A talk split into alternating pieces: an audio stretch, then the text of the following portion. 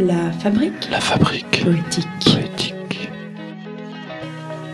Aujourd'hui, nous avons le plaisir d'accueillir Professeur Black.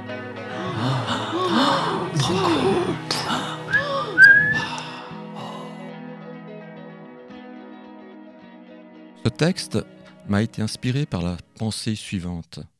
Si tu es en vacances et tu vois passer un tracteur, c'est des paysans.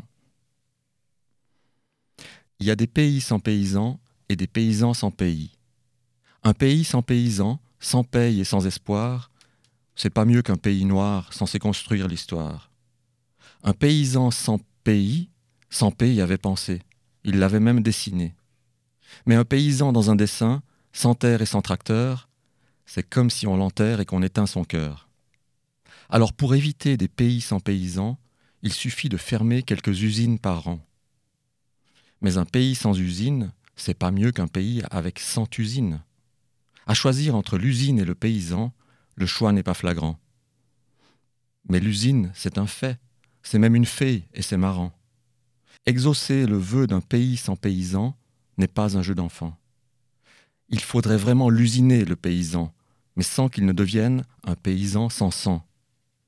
Juste un paysan formaté pour l'usine, mais pas un ouvrier déversé dans les champs. Le paysan a les champs, l'ouvrier les gamelles, l'usine a les chanelles et aussi les clients.